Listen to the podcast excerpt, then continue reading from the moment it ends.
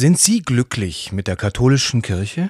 Ja, glücklich ist so eine, es ist äh, vielleicht ein falscher Begriff, ähm, weil die katholische Kirche ist sehr viel und mit dem einen bin ich vielleicht unglücklich und mit dem anderen bin ich sehr zufrieden oder glücklich.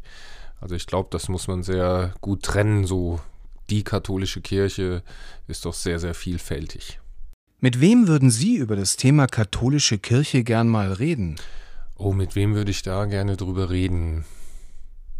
Das ist eine gute Frage. Ähm ich glaube, ich würde es auch gern mal mit dem Bischof machen, weil da kommt man so selten hin. Stellen Sie sich vor, Sie haben 30 Sekunden Zeit. Was würden Sie dem Papst sagen? Ja, lieber ähm, Papst, ähm, es wäre ganz schön, dich mal wieder zu erden und äh, vielleicht einfach mal äh, Realitäten auch wahrzunehmen. Ich weiß, äh, du bist für die ganze Welt zuständig, aber in Deutschland fällt es doch vielen schwer, äh, sich noch ja, in der katholischen Kirche beheimatet zu fühlen, weil die Heimat langsam flöten geht. Das liegt teilweise auch an Strukturen, die wir innerkirchlich ändern könnten.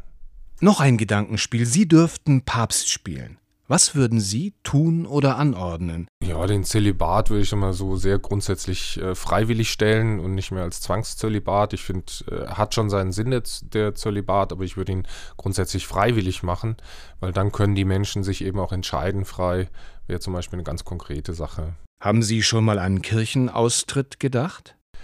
Ja, habe ich auch, ähm, aber letztendlich haben mich meine persönlichen Erfahrungen davon abgehalten, dass ich gesagt habe, ja, so groß ist der Frust noch nicht und dann gebe ich eigentlich äh, ja diesen, diesen Widerständen recht. Also das, äh, dann hat wer gewonnen, den ich nicht gewinnen lassen will, so ungefähr.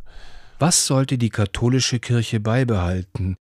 Was sollte sie beibehalten? Ich glaube, äh, immer wieder Angebote machen, dass Menschen sich treffen können, ähm, ihren Blick auf äh, ja, ver vernachlässigte oder äh, schwache in der Gesellschaft, sie zu stützen, zu, sie zu fördern und auch immer wieder zu mahnen, dass sie nicht vergessen werden. Also der ganze Caritas-Bereich, finde ich, ist ein unheimlich wichtiger in dieser Gesellschaft. Von Martin Luther King gibt es den berühmten Ausspruch I have a dream. Was ist Ihr Traum von der katholischen Kirche? Ja, mein Traum, dass sie mutig ist, sich zu ändern. Also ich habe so den Traum, dass tatsächlich irgendwann, äh, ja, vielleicht muss sie sich erst auflösen, um sich neu zu strukturieren, keine Ahnung. Aber ähm, dass sie sich ändert, dass sie sich wieder öffnet, Menschen öffnet, äh, nicht so sehr verharrt in ihrer Tradition, sondern so ein bisschen auch in der Gegenwart ankommt.